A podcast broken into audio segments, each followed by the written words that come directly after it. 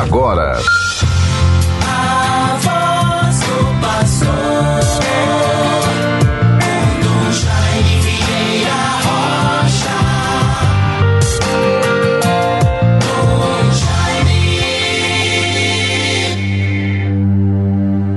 A cruz de nosso Senhor Jesus Cristo deve ser a nossa glória. Nele está nossa vida e ressurreição. Para os salvos como nós, ela é poder de Deus. Vejam, bons ouvintes todos, caros irmãos e irmãs, que nos acompanham no dia de hoje, através dos programas das nossas rádios, Rádio 91.9 FM, a Sintonia do Bem, e de outras rádios que retransmitem este programa, A Voz do Pastor. Rendo graças a Deus por esta oportunidade, por este momento de podermos caminhar alguns minutos no dia de hoje, agora pela manhã ou no final do dia, com as bênçãos de Deus. Nós acabamos de publicar a antífona, quer dizer, o pequeno texto da palavra de Deus, extraído de alguns é, textos sagrados bíblicos. Aqui se trata da carta de São Paulo aos Gálatas e a 1 Coríntios. A cruz de nosso Senhor Jesus Cristo deve ser a nossa glória. Nele está a nossa vida e ressurreição para os salvos como nós, ela é poder de Deus.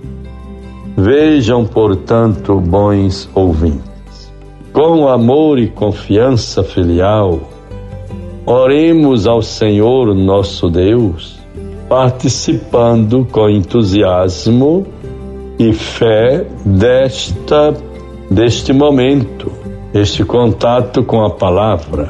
E assim vejam Nesta quinta-feira, 24 de novembro de 2022, o meu programa terá um conteúdo bem específico. Achei por bem ler um pouco a história dos santos mártires da Ásia. Santo André Dung, Lac presbítero e companheiros mártires na vida da igreja, trata-se de uma memória. Em todos os folhetos litúrgicos, em toda parte do mundo, vão sendo lidos, meditados, vividos. E assim nós encontramos no extremo oriente da Ásia, nas regiões do Vietnã de hoje, o Evangelho já vinha sendo anunciado desde o século XVI. Século XVI foi o século da Reforma e também o século do Concílio de Trento.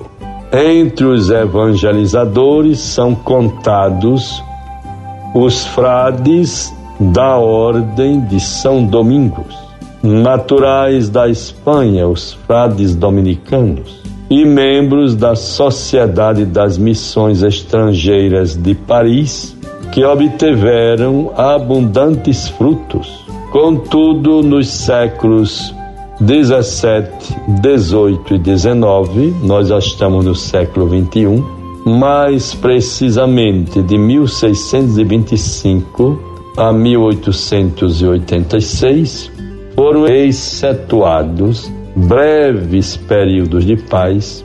Os governantes dessas regiões tudo fizeram para despertar o ódio contra a religião cristã e aos discípulos de Cristo.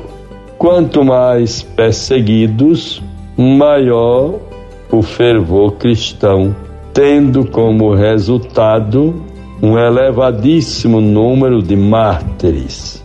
Mártir é aquele que dá vida, derrama o sangue pelo nome de Jesus. E Tertuliano, um dos santos padres da igreja, já dizia, nos primeiros séculos, na era das perseguições aos cristãos, que o sangue dos mártires é semente de novos cristãos. Entre eles, contam-se 11 missionários dominicanos espanhóis, 10 franceses e 96 mártires vietnamitas. Oito são bispos, 50 sacerdotes e 59 leigos de diversas idades e condições sociais, na maioria, pais e mães de família, e alguns catequistas, seminaristas ou militantes. Então vejam, nós também somos uma igreja de mártires. A Arquidiocese de Natal, como somos privilegiados e abençoados com esta graça. Contamos com a intercessão de 30 santos, canonizados em 2017 pelo Papa Francisco. Foram beatificados no ano 2000 pelo Papa João Paulo II, os mártires de Cunhaú e Uruaçu. Então nós somos uma igreja que conta com a graça, o privilégio da intercessão de 30 santos. Procuremos viver bem a nossa fé. Vejam que a narrativa fala de perseguição, de instigação do ódio, da intolerância, e nós devemos ter cuidado, porque em nosso país também precisamos nos voltar para essas realidades de extremismos, da intolerância, da violência, da truculência. A cada momento estamos vendo nos noticiários e na televisão esses fatos. Se somos cristãos, se somos católicos, sejamos seguidores de Cristo. É o Evangelho. Amai-vos uns aos outros temos que perdoar, não nos odiarmos. Então vejam, bons ouvintes, guardemos esta palavra para nós no dia de hoje.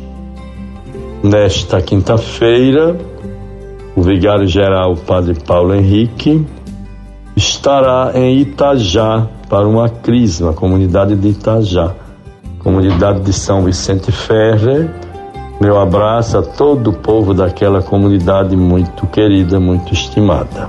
É também o centenário da construção daquela capela, agora paróquia de São Vicente Ferre.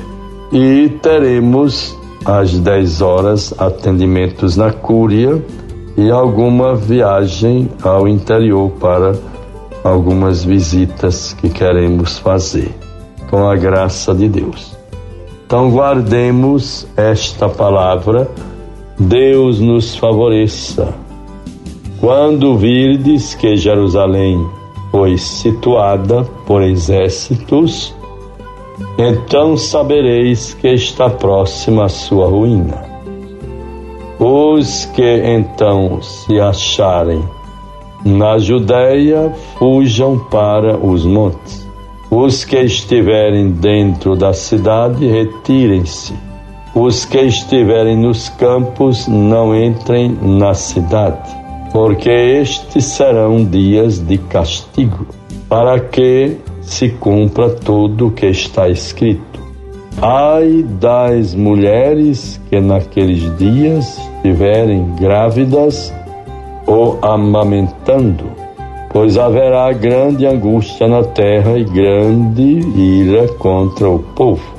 Então vejam essas narrativas, meus bons irmãos. Haverá sinal no sol, na lua e nas estrelas. Os próprios, as próprias forças do céu serão abaladas.